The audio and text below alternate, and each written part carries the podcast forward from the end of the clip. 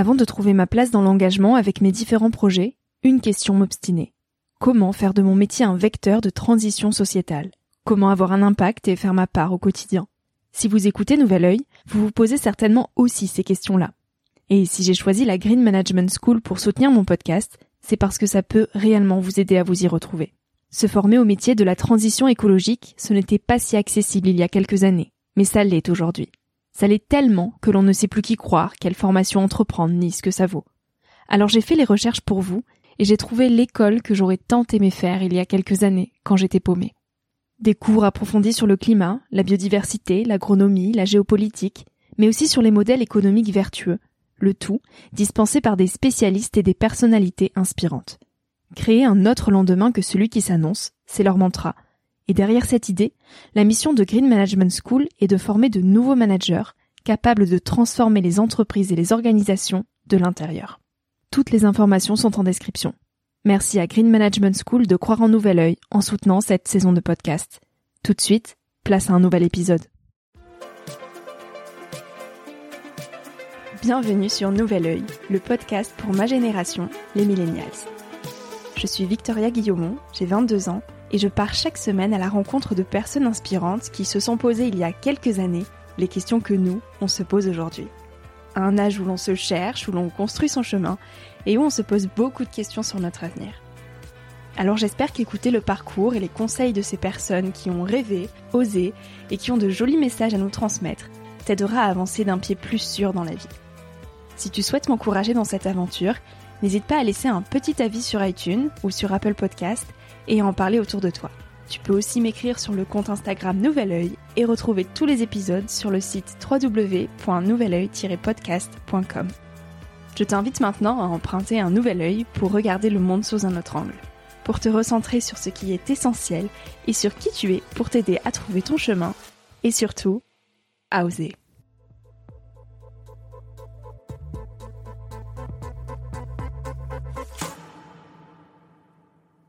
D'avoir un objectif, des objectifs, c'est super dans la vie. Mais de tracer euh, un trait tout droit entre là où je pars et où j'arrive, euh, clairement, c'est pas possible. Soit on arrive à notre objectif, soit on n'y arrive pas. Au final, c'est pas ce qui sera le plus important, mais c'est justement tout ce qu'on aura expérimenté, tout ce qu'on se sera autorisé à vivre en fait. L'innovation dans le hasard. On lui disait qu'elle ne ferait pas de longues études, qu'elle n'était pas faite pour l'école, qu'elle ne rentrait pas dans le moule. On l'appelait aussi la ministre de la joie de vivre. Et cette joie qui l'habite, cette relation intime qu'elle a nouée avec la vie, lui ont permis d'écouter ses rêves avec plus d'importance que les avis que l'on projetait sur son avenir. Alors Mathilde a obtenu haut la main un master en psychologie et éveille chaque jour de nouvelles personnes à se reconnecter à leurs émotions. Ces émotions que l'on cherche souvent à cacher, à refouler, à lisser. La peur, la tristesse, la colère. Ces émotions, Mathilde nous invite à les analyser, à les accepter, à les gérer et à les aimer même pour qu'elle ne soit plus un frein, mais de réels tremplins pour évoluer et s'accomplir. On parle dans cet épisode d'hypersensibilité, de l'importance de faire des erreurs, d'extraordinaire dans notre ordinaire, d'amour et de blocage que rencontrent les jeunes aujourd'hui. Cet épisode est riche, intime, nécessaire et j'espère qu'il vous aidera dans vos propres cheminements. Donc voilà, on y va Cool, on y va. Salut Mathilde. Salut Victoria. Je suis ravie d'être chez toi. Du coup, à Biarritz, on s'est rencontrés euh, l'été dernier sur la côte basque grâce à des amis d'amis. Et, euh, et aujourd'hui, on est ici. Je suis vraiment ravie de t'avoir. Euh, alors accrochez-vous, je veux pas vous perdre dès les dix premières secondes, mais Mathilde, tu es psychologue et psychothérapeute en thérapie cognitive, comportementale et émotionnelle. Yes. Donc on va beaucoup parler d'émotions et de psychologie dans cette interview. Mais avant toute chose, pour comprendre euh, ton attrait euh, à ce milieu-là, on va revenir à ton enfance, si tu le veux bien. Quelle petite fille tu étais quand tu avais 7 ans? Tu connais cette question, si tu as. Oui. Euh, alors j'ai beaucoup de souvenirs de mon enfance. Je sais que c'est pas le cas de tout le monde. Déjà pour revenir quelques années avant, mes parents m'appelaient la ministre de la joie de vivre, voilà pour mettre un Ah. peu le, le tableau. Et euh, à 7 ans, du coup je suis au CP. Euh, J'adorais aller à l'école, mais l'école était un peu moins fan euh, de moi. Même si j'ai eu une super maîtresse, voilà Solange, je m'en souviens encore. Pourquoi Euh, l'école était pas fan de toi? Bah, je pense que je rentrais pas forcément dans le moule et heureusement que j'ai eu cette super maîtresse en CPCE1. Elle m'a beaucoup apporté. En fait, elle, euh, elle a vite compris et elle a vite rassuré mes parents que ça allait pas être forcément évident, mais euh, qu'elle voyait tout le potentiel que j'avais. Alors, je pense que c'est au CP, euh, j'ai été diagnostiquée dyslexique et j'ai commencé du coup à faire, enfin, aller chez l'orthophoniste, Mhm. voilà. Mais j'ai toujours aimé euh, aller à l'école. Alors bien sûr pour les, les copains à cet âge-là, j'avais un côté un peu euh, leader. J'aimais beaucoup les récrés et jouer, mais j'aimais aussi beaucoup apprendre. Mais je sais que c'était euh, compliqué. euh. Et alors pourquoi ce surnom ministre de la joie de vivre? Il faudrait poser la question à mes parents. Euh, je rigolais tout le temps. Je rigolais tout le temps. Je faisais des blagues euh, et ouais, j'aimais bien faire rire euh, ma famille quoi. Trop chouette. Et tu as enchaîné par des études, donc on, on prend quand même plusieurs années. oui. tu as fait des études de psychologie. Ouais. Euh, pourquoi Pourquoi ce choix? Est-ce que tu as toujours aimé ça? Est-ce que tu as toujours voulu être psychologue? Pas du tout. J'ai voulu être maîtresse. Ensuite, j'ai voulu être comédienne. Ça m'a pas duré très longtemps, mais j'ai fait beaucoup de théâtre. J'ai voulu être styliste. euh, Enfin voilà, je crois que je suis passée par pas mal de d'envies de métiers différents. Et comme euh, je le dis, psychologue, je l'ai pas choisi, mais ce métier m'a choisi dans le sens où je me souviens même pas du moment où tu te dis ah c'est ce métier que j'ai envie de faire. Mhm. Alors, je pense que c'est en terminale qu'il y a cette euh, idée qui m'est venue. Je ne saurais pas expliquer euh, où et comment. Euh, J'en ai parlé à mes parents. J'étais à Grenoble à ce moment-là pour le lycée. Du coup, là, je me suis renseignée ensuite sur le, le cursus. Après, euh, bien sûr, on n'est pas psychologue par hasard.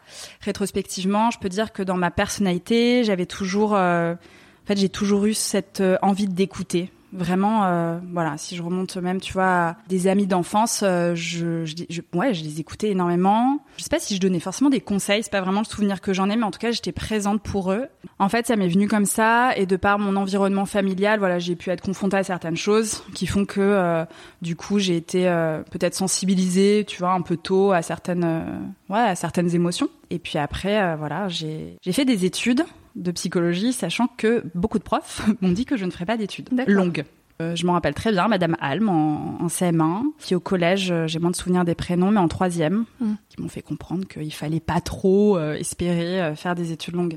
Donc là, je remercie mes parents, vraiment. Et Qui, puis ont profs, cru en bien sûr, qui ont cru, euh, Ouais. qui ont cru en moi. Donc Ouais. combien d'années de- d'études la psychologie? Alors psycho, c'est 5 ans. Ok. Moi, j'ai fait dans une école privée, école de psychologue praticien à Lyon, qui existe aussi à Paris. On peut aussi faire la fac. Là, je pense que j'aurais mis peut-être plus de temps. C'est rare de faire en 5 ans à l'université, parce que franchement, les, les passages entre licence master sont, sont pas évidents. Donc, j'aurais peut-être mis un peu plus d'années. Et après mes 5 ans d'études, j'ai décidé de me former aux thérapies Mm. cognitives, Mm, comportementales et émotionnelles. Et donc là, j'ai fait un DU de 3 ans à Lyon 1. D'accord. Dans les débuts de, ton, de tes études, est-ce que tu as directement senti que oui, c'était ça, ok, j'ai fait le bon choix, ou euh, t'accrochais peut-être pas tant que ça, tu disais mince, euh, j'aurais peut-être dû faire autre chose? Si j'ai accroché, mais euh, il faut savoir que la première année, alors c'est dense, hein, euh, Mhm. psychoprate, on a vraiment, euh, c'est le côté école, donc on a euh, cours de 9 à 18, on a euh, 15 matières de souvenirs, hein, 15 matières en examen, et première année, 4 matières au rattrapage. Ah oui, d'accord. Et là, euh, je me vois m'effondrer, me dire mais mais mais pour qui tu t'es pour qui tu t'es cru? Enfin, tu pourras jamais faire d'études. Tes profs avaient raison. euh, ah ouais, grosse remise en question. Et puis, bah, en fait, j'ai compris que je ne savais pas travailler. Il me manquait la méthode. La chance dans une école privée, c'est que tu es en petit groupe. On est 50 par promo. Mes amis ont toujours été des très bons élèves. Et là, bah, je me suis inspirée. En fait, je suis allée voir euh, justement euh, leurs copies, euh, poser des questions sur comment ils travaillent. Et du coup, je me suis construit une méthode. Et ça, ça a été... euh, bah, ça a été super enrichissant. Je suis un peu, hum, j'aurais bien voulu apprendre un peu plus tôt. Après, j'ai eu un autre moment, un peu de doute, euh, parce que mon école était très psychanalytique et je me retrouvais pas forcément dans ce courant-là. Et euh, on a un prof Damien Fou qui est venu de Paris, qui est psychologue ou psychiatre, j'ai un doute, en, en TCCE et qui voilà, ce cours a été une révélation parce que j'ai vu qu'il y avait d'autres approches et là je m'y suis retrouvée et du coup euh, je me suis dit ok, en fait, on- il y a plein de façons différentes Mm. d'être psychologue. Donc ces études, tu les as faites à Lyon et tu as débuté ta carrière en libéral euh, là-bas, à Mhm. Lyon toujours. Et en 2016, tu décides de venir t'installer ici, à Biarritz. Pourquoi ce choix? Bonne question. euh, donc déjà à 23 ans, monter son cabinet quand t'es post-diplômé, c'est pas euh, voilà, c'est pas quelque chose sur lequel on te on te pousse euh, mm. à faire ces choix-là. Pour moi, c'était une évidence encore une fois de faire du libéral et le libéral est venu à moi par un cabinet pluridisciplinaire euh, l'abri des savoirs qui existe toujours. Donc voilà, je pouvais pas dire non, j'y suis allée, c'était c'était une super expérience. Ma vie à Lyon était top, je me voyais continuer euh, ma vie là-bas. Et puis, bah, je pense comme tout début de, de création d'entreprise, on oublie ce que c'est les vacances, les week-ends. Et une collègue euh, m'en a fait euh, m'en a fait part. Et du coup, j'ai décidé de prendre des vacances. et je ne sais pas pourquoi, j'ai pris des vacances une semaine de surf dans les Landes. mais alors le surf, j'y connaissais rien du tout. Voilà, je pars euh, une semaine euh, qui a été une semaine de révélation. J'ai rencontré des super personnes, notamment euh, Eva, qui est encore amie. Enfin voilà, on est amies. Elle est illustratrice, graphiste, et elle a emménagé un an après moi sur Biarritz. Elle était sur Paris. Et donc coup de cœur pour cette ville, et tu t'es ah dit je déménage, je viens ici. Et du coup, je suis rentrée de ces vacances en appelant ma famille, mes proches, et je leur ai dit bah vous savez quoi, je vais déménager à Biarritz en septembre 2017. Donc un an et demi après, tu vois, de quoi bien faire les hmm. choses et tout. Et puis j'ai un ami, Pierre, qui me dit, mais Mathilde, pourquoi attendre un an en fait? Je fais, bah ouais, t'as raison. Et donc euh, le 28 avril 2016, j'ai décidé de déménager en septembre 2016 à Biarritz. Il y a cinq ans, ok. Waouh. Ouais. Mathilde, ce podcast, euh, s'adresse principalement aux nouvelles générations. Et donc, on va faire un focus sur les jeunes. Euh, toi, en tant que psychologue, quels grands enjeux, quelles grandes questions euh, tu retrouves chez les jeunes que tu accompagnes au quotidien? La première euh, phrase qui me vient, c'est du sens. Qui s'accorde sûrement aux jeunes, mais d'autres s'y retrouveront. ce qui s'est passé notamment avec le confinement, c'est qu'il y a beaucoup de jeunes et notamment des étudiants qui remis en question en fait leur choix euh, d'études euh, dans une perspective d'un métier futur. Est-ce que ce métier a pour moi du sens? Hmm. Et je pense que c'est une question qui est pertinente de, de se sentir aussi utile pour les autres. C'est quelque chose qui ressort euh, beaucoup. Voilà, c'est la première chose qui me vient là suite à ta question. T'as l'impression que les jeunes savent comment s'y prendre pour trouver ce qui leur plaît ou pas? Ou qu'ils sont au contraire un peu perdus? J'ai un peu les deux euh, dans ma patientèle, sachant que c'est un échantillon qui est pas du tout représentatif, donc euh, mhm. c'est très subjectif ce que je vais euh, ce que je vais dire. je sens qu'il y en a qui vont avoir une forme de passion une forme un peu d'évidence, alors qui peut être en lien avec les parents, mais pas forcément. Et puis alors il y en a, il y en a ils sont perdus, et notamment tu sais il y a cette pression. Là j'en ai eu pas mal il y a quelques mois parce qu'il y avait le, les choix à faire. Et la pression que eux se mettent, que l'école euh, leur mettre et leurs parents en fait même de façon indirecte. J'ai beaucoup de parents qui me disent euh, euh, non non mais nous on lui met pas la pression, mais bah si les deux parents voilà ont réussi professionnellement, socialement, forcément indirectement en fait ça peut mettre une certaine pression à, leurs enfants. Cette pression qui est pas forcément que négative, mais ouais je crois qu'il y a un peu cette croyance qu'il faut tout de suite savoir ce qu'on a envie de faire, alors que pas du tout. Et d'ailleurs, c'est David euh, Epstein qui en parle dans une conférence TED, qui nous donne plusieurs exemples et pas mal euh, d'exemples de, sportifs. Comme quoi, c'est pas euh, si on regarde en fait à la fin d'une carrière, le plus ou la plus heureuse sera pas forcément la personne qui s'est spécialisée le plus tôt, mais au contraire quelqu'un qui aura exploré plusieurs choses. on a cette cette étude qui nous dit qu'il faut 10 000 heures pour être bon dans un domaine voilà. Et euh, c'est vrai que chez les sportifs, on a plusieurs exemples, euh, plusieurs exemples. Et au contraire, en fait, de se laisser, euh, ouais, de se laisser libre, de pouvoir explorer plein de choses dans des domaines très différents. Voilà, ça, ça fera forcément lien. Donc, ouais, le droit de se tromper, bien sûr. Là, j'enfonce des portes ouvertes, mais ouais. Et j'ai une question après sur, sur l'échec. Super. tu es spécialisée dans les émotions, qui est un vaste sujet. Pourquoi on a autant de mal à parler de nos émotions? Comment on les accepte, ces émotions, finalement? Alors, je pense que justement, on a, euh, on a ces croyances que les émotions, il faut les cacher, il faut euh, les mettre de côté. C'est en fait le meilleur moyen, tu vois. C'est comme ça qu'il faut qu'il faut faire. Et puis, comme on les connaît pas très bien, parce qu'en fait, on n'a jamais eu de cours sur les émotions, c'est un peu brouillon pour tout le monde. Bah, on sait pas. Donc l'inconnu fait peur. Donc on se dit bah, il vaut mieux pas. Euh, en parler. Et tu vois, même sur la tristesse, euh, il y a souvent cette idée que si j'ouvre la, vanne, euh, ça va, ça, va plus s'arrêter, alors que bah non, en fait. Ça, c'est des idées, c'est des idées reçues. Alors comment on les accepte ces émotions? Mhm. Comment on pourrait apprendre à vivre avec? Bah, je pense déjà savoir les identifier. Ouais. Euh, tout simplement de déterminer les six émotions primaires. Donc, pour les citer, il y a la peur, la colère, la tristesse, la joie, le dégoût et la surprise. Je trouve que déjà d'avoir dans son panel, euh, connaissance euh, de ces six émotions, bah, ça va nous permettre de plus facilement les identifier. Après, c'est de prendre une pause, tout simplement, c'est de respirer, de se dire, ok, euh, là, qu'est-ce que je suis en train de ressentir? Même si on n'arrive pas forcément à mettre des mots dessus, déjà de se poser cette question, c'est énorme. Et puis après, bah, ça va partir sur le corps, donc euh, ça dépend de la connexion qu'on a à son corps, l'écoute qu'on a à son corps. Mais justement de se dire, ok, je ressens un truc, bah là, je sais pas, je me sens, je sens qu'il y a un truc dans mon ventre, je dirais que je me sens un peu brassée. Ok, qu'est-ce que c'est? Bah ouais, je pense que je pense que c'est de la peur. Ok, j'ai peur de quoi? Qu'est-ce qui s'est passé dans ma journée? Ah ouais, ok, c'est ça, j'ai peur. J'ai peur de rendre euh, cet examen, euh, j'ai peur euh, d'un oral demain. Déjà, ça, c'est énorme en fait. Et après, pour chaque peur, la peur, enfin les émotions, ça vient du latin emovere, qui veut dire mettre en mouvement. Donc chaque émotion, en fait, c'est comme un message qui nous est donné, à nous de, de le lire ou pas, mais chaque émotion va nous apporter une information. Mm. Et donc on va se concentrer sur la peur euh, qui nous mène donc souvent à l'inaction Ouais. euh, en se disant qu'il y a trop de risques ou qu'on n'est pas capable. Comment on peut la gérer cette peur pour que bah, elle ne soit pas source d'inaction, mais qu'au contraire elle devienne euh, un moteur pour nos projets et, et dans notre vie en général? La peur, on a trois façons d'y réagir. Soit, comme tu dis, il y a la tétanie. Voilà, on bouge pas, on se reste, on reste figé. Soit on est dans l'attaque, la dynamique. Euh, soit on est dans l'évitement. Notre corps, il va souvent chercher à faire ce qui est le moins énergivore. Donc l'évitement, la tétanie, bah, ça peut souvent être la première, euh, première solution. Déjà de prendre conscience de ça. Tu vois, la procrastination, par exemple. Oui. Tu procrastines un truc, bah, c'est de l'évitement. hein.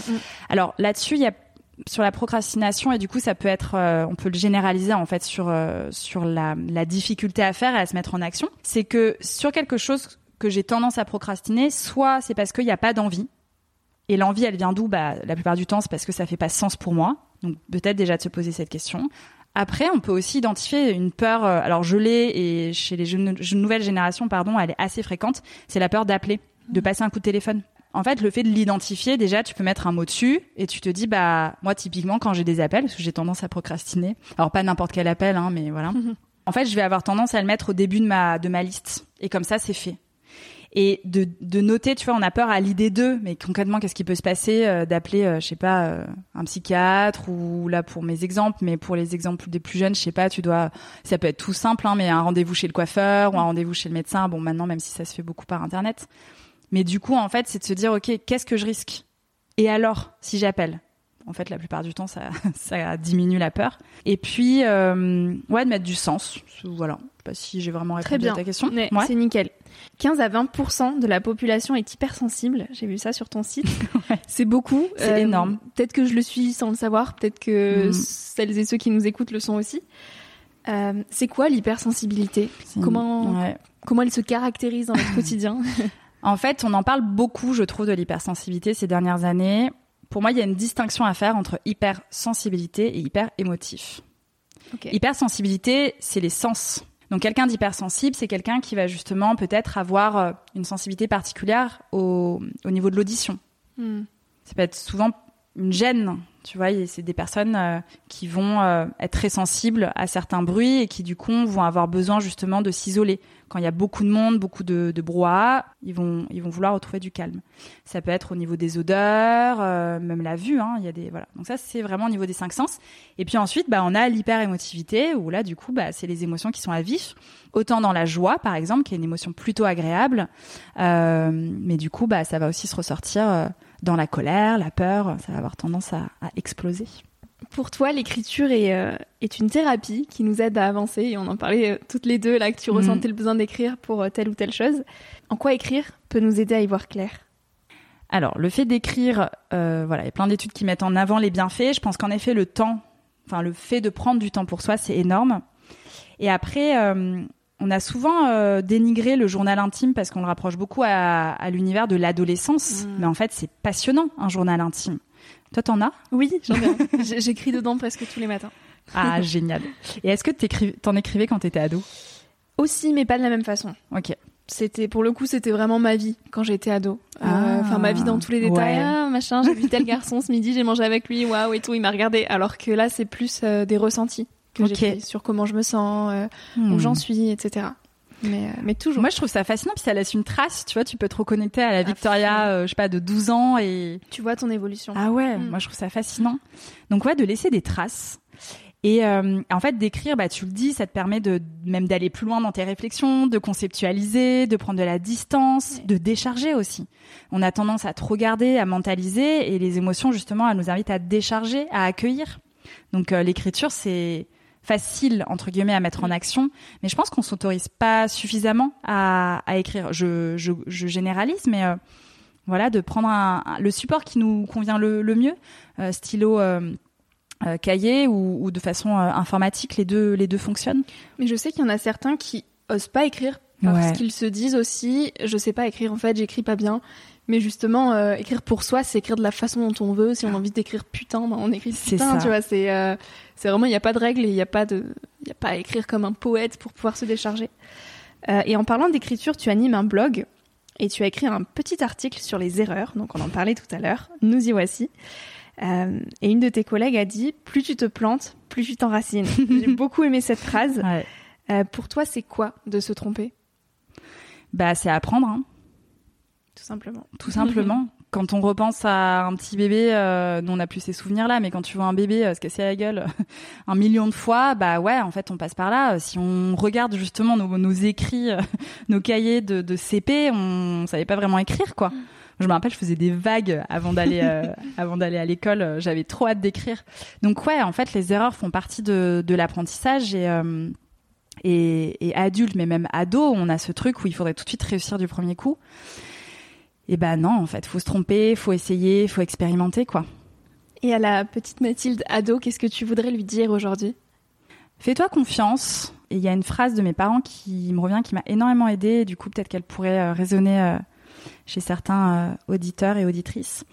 Mes parents m'ont souvent répété T'inquiète pas. Parce que parfois, je rentrais de l'école en pleurs quand même. Ah oui, à ce point-là, ouais. Ouais. Bah, en fait, j'aimais trop apprendre et j'avais vraiment, je pense, euh, l'impression de, de comprendre. Et, mais les notes, euh, bah, elles étaient pas là, quoi. Et, euh, et du coup, mes parents me disaient T'inquiète pas. Tu sais quoi T'as des qualités qui ne sont pas notées dans ton bulletin. Mais plus tard dans ta vie, eh bien, elles te seront utiles. Et en fait, tu vois, je gardais ça. Je pense pas qu'ils me l'aient répété des millions de fois, mais c'est resté ancré et ils m'ont fait confiance et je leur faisais aussi confiance dans ces mots-là. Et ouais, je répéterai ça à la jeune Mathilde. C'est beau d'avoir des parents comme ça qui t'ont Mm. encouragé. Je trouve ça fou que- en fait, qui m'ait fait autant Ouais, confiance. c'est ça. Parce que souvent, enfin, il y a des parents qui vont un peu dans le sens aussi des professeurs, surtout quand on est petit, qui se disent bah oui, euh, peut-être que ma fille a un problème. Mm. euh, donc c'est vraiment une chance que tu as Ouais. eu, je pense. Il y a une phrase qui te tient à cœur, je crois, euh, qui est de mettre de l'extraordinaire dans son ordinaire. Comment on met de l'extraordinaire dans notre ordinaire, du coup? Bah, oser, rêver, s'autoriser. On parlait justement de mon arrivée sur Biarritz. Et je pense que de s'autoriser à aller au-delà de ce qui nous est demandé, d'innover. Euh, J'aurais pu très bien me dire, attends, t'es à Lyon, t'as un cabinet qui cartonne, j'avais une collaboratrice, euh, j'avais ouais, j'avais mes habitudes même dans Ouais. ma vie euh, perso, quoi. Et tu vois, de s'autoriser à dire, bah ouais, peut-être que ça se fait pas vraiment de lâcher un cabinet au bout de quatre ans, mais je sens que c'est pas ça où je dois aller, c'est pas ça vraiment qui fait sens pour moi. On revient à ça, un bon leitmotiv de cet épisode. Et hum, ouais, ouais, d'oser rêver et de de s'inspirer aussi, Ouais. d'identifier les personnes qui nous inspirent, leur poser des questions, bah ce que tu fais, tu vois. Et je trouve ça génial de rencontrer toutes ces personnes. Qui est-ce qui t'inspire toi au quotidien? Il y a tellement de personnes qui m'inspirent. Une personne en particulier? Une personne ou une chose? Où est-ce que tu trouves l'inspiration en général? Ah, franchement, dans les personnes qui m'entourent, les personnes les plus proches. Là récemment, une personne qui t'a particulièrement. euh, Toi bah, Ah si, tu m'inspires, je lui ai déjà dit, mais d'oser... euh, Ouais, franchement, t'as as du culot et je trouve que c'est génial. Mon amoureux, il me... Il me... Ouais, au quotidien, il m'apporte énormément... Enfin, j'ai énormément d'admiration pour lui. euh, Mes amis aussi, mais tu vois, même dans des petits choix, euh, mes amis les plus proches, euh, là j'en ai plein qui me viennent en tête et ouais, je trouve que c'est... Ouais, hmm. T'as parlé de ton amoureux, alors on va pas euh, rentrer dans les détails de votre rencontre, etc. Mais votre histoire est fabuleuse. Ouais. J'ai eu la chance que tu me la racontes tout à l'heure. J'aimerais te poser une question donc sur l'amour. Pour toi, Ouais. c'est quoi l'amour et comment on gère ça quand on est jeune? Wow. C'est un peu un, un truc Quand, hyper attends, comment, mystérieux. ouais, euh. qu'est-ce que l'amour Franchement, euh, faudrait que j'écrive un. Enfin, je sais pas si je suis la bonne personne pour y répondre. Je pense que c'est subjectif. Un truc que je dis souvent à mes patients, euh, c'est que en amour, il n'y a pas de règles. Mm. Et tu vois, on a plein de croyances. Euh, je vais essayer d'en donner quelques-unes pour que ce soit plus clair à comprendre, mais euh, je sais pas. à partir d'un certain âge, on peut plus rencontrer personne. À euh, fond. À 30 ans, faut absolument que tu sois casé. Ouais, voilà, il y en a tellement que du coup là j'en ai pas énormément qui m'arrivent, mais il y a plein de croyances autour de l'amour. Et en fait, de ce que je peux voir de par mon métier, de par mes lectures, de par mes rencontres, c'est que clairement il n'y a pas de règles. Et que du coup, ça nous donne un champ des possibles de créer nos propres règles. Donc si dans ton couple, pour toi, ça te semble important de euh, vivre la même passion avec euh, ton ou ton ton ou ton amoureux ou ton a- ou ton amoureuse, oui, pardon. Eh ben, let's go. Si au contraire, euh, toi, tu te vois plutôt avoir vraiment ton concon, ton appart, ta maison, et que euh, ton, ton ou ta partenaire euh, euh, et son espace, bah, en fait, tout est possible. Et du coup, de pas se cantonner à ce qu'on peut entendre, à ce qu'on attend de nous, mais de juste euh, sentir ce qui est, ouais, bon pour nous. Franchement, euh, voilà, l'amour, euh, ouais, l'amour, en fait, a tellement de facettes, et je trouve que parfois on, on s'interdit des choses, on, ouais, donc de d'oser de liberté, de s'écouter. Et après pour les plus jeunes, euh, mais c'est fabuleux en fait toutes les rencontres qu'on peut faire. Mm. Je sais pas ce que t'en penses, mais parfois on dénigre un peu, on minimise les relations amoureuses chez les chez les plus jeunes, alors que oh là là, mais c'est tellement puissant Mm. l'amour à cet âge-là et ça te fait faire des trucs de fou et donc ouais de vivre à fond. euh, à fond, même si euh, on sait jamais en fait. Mm. C'est ça qui est fou dans l'amour, c'est que on sait jamais. Mm. Mais à tout âge, hein. Oui, bah c'est sûr. C'est vrai que oui, tu, tu me demandais mon avis, mais les relations quand on est plus jeune, souvent on nous prend pas au sérieux. Non. Moi, je sais que mes... j'ai eu quelques petites relations quand j'étais au collège, lycée. Et mes parents me disaient, bah, ça, ça va pas durer, t'es jeune, tu vois. Sauf que je connais des personnes dans mon entourage qui se sont rencontrées en quatrième, Mm. qui sont encore ensemble aujourd'hui. Donc, Ouais. euh, si, ça, ça peut être sérieux. Mais tu vois, il n'y a pas de règle. Il y a des gens Ouais. qui vont se rencontrer super tôt et qui vont euh, durer euh, super longtemps, d'autres pas. Il y en a qui vont se rencontrer sur le tard. Il y en a, ils vont avoir plusieurs, euh, plusieurs amours dans leur vie. Euh, Il y en a qui, qui croient aux âmes sœurs. Euh, Ouais. Tout est possible. Mon sujet. ah ouais, franchement, là, on pourrait. Ouais. Et le bonheur, c'est quoi pour toi, Mathilde? Le bonheur. Et c'est c'est hyper drôle. Ah ouais, non, mais non, non, je, je te rassure, pratiquement tout le monde bug à cette question. hein. Et, et souvent, enfin, ceux qui s'intéressent au podcast savent que je pose Et cette oui. question. Mais à chaque fois, elle fait bugger les gens. Tu sais qu'une fois, sur mon vélo, j'écoutais ton podcast, je me suis fait la réflexion Oh, qu'est-ce que je répondrais Alors que je savais pas du tout que t'allais m'inviter. Et bah, je sais pas. Franchement, je trouve que c'est compliqué. Le bonheur. Le bonheur. Euh, je pense qu'on en fait souvent une quête. Tu vois, un truc un peu de d'intouchable et et hum, et en fait, le bonheur, c'est peut-être aussi le résumé de de ce qu'on va euh, comment dire tout ce qu'on va faire dans une journée. Tu vois, ces Mm. petits trucs. euh, ça me fait penser au livre de Florence Servan-Schreiber, les trois kiffs par jour. Tu vois, cette capacité à justement des tout petits riens d'en faire quelque chose d'énorme, quoi. Euh, c'est une euh, encore euh, voilà. si mes parents écoutent ce podcast, ils vont être fans.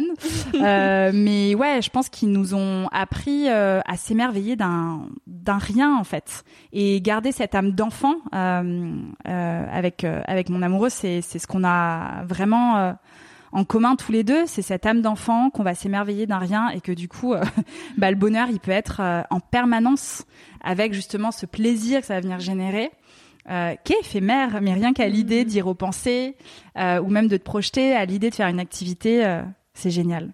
Mettre de l'extraordinaire dans notre ordinaire. Bah ouais, On y on y revient. Voilà. Je crois que ça va être le titre euh, du podcast. Tu vois. Euh, Mathilde, la question, euh, la fameuse question du Oui. podcast de la fin. Quel conseil tu voudrais donner aux jeunes qui nous écoutent aujourd'hui? J'aimerais parler de sérendipité. Oula, Ouais. je connais pas ce mot, mais tu vas nous expliquer. Ça vient de l'anglais serendipity, Ok.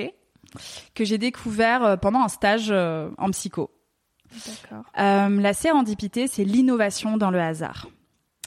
On le retrouve dans la cuisine notamment, on le retrouve dans la recherche, dans les médicaments. Euh, la tarte tatin, par exemple. Mhm. Tu vois, j'imagine. Alors, il y a sûrement d'autres histoires, mais moi, j'imagine les deux sœurs Tatin, du coup, dans leur euh, dans leur cuisine, elles font une tarte et la tarte tombe. Elles auraient pu très bien se dire, bah merde, on s'est trompé, on va recommencer, on va acheter, on va recommencer. Et bah non, elles ont fait de ce hasard une innovation. Elles ont recouvert la tarte. Ah mais je savais pas, je connaissais pas l'histoire de la tarte tatin. Bah je suis sûrement en train de la déformer un peu de voilà. Hein, ouais ouais mais... non mais tu dois avoir le, cœur du sud, enfin du truc. je crois que je l'ai lu en fait il y a pratiquement maintenant 10 ans. Hein, donc euh... incroyable cette histoire. Et en fait ça m'a énormément énormément marqué l'histoire de la sérendipité parce que je trouve que c'est une philosophie de vie. Hmm. Avec mon père on en parlait et lui il a une image euh, assez humoristique. Il dit que c'est comme chercher une aiguille dans une botte de foin et trouver le fermière, la fermier comme vous voulez. En fait c'est de d'avoir un objectif, des objectifs, c'est super dans la vie. Mais de tracer euh, un trait tout droit entre là où je pars et où j'arrive, euh, clairement, c'est pas possible. Donc soit on fait pas du coup, et on reste euh, complètement dans la tétanie, comme tu le disais, soit justement, en fait, ça va ressembler à un peu un, un zigzag, voilà, fourre-tout. À la rigueur, soit on arrive à notre objectif, soit on n'y arrive pas au final, c'est pas ce qui sera le plus important, mais c'est justement tout ce qu'on aura expérimenté, tout ce qu'on se sera autorisé à vivre en fait. Et voilà, l'innovation dans le hasard. Waouh, j'adore, génial. Bon, on va s'arrêter là, Mathilde. ça marche. Sinon, ça va durer encore, euh, ça pourrait durer longtemps. Ouais, ça pourrait durer longtemps. Donc, on va couper. Merci beaucoup pour tous tes partages. Merci à toi. discuter. Merci Victoria. Salut Mathilde. Merci à toi d'avoir écouté l'épisode jusqu'ici. J'espère que ce moment t'a inspiré, questionné ou fait rêver d'une manière ou d'une autre.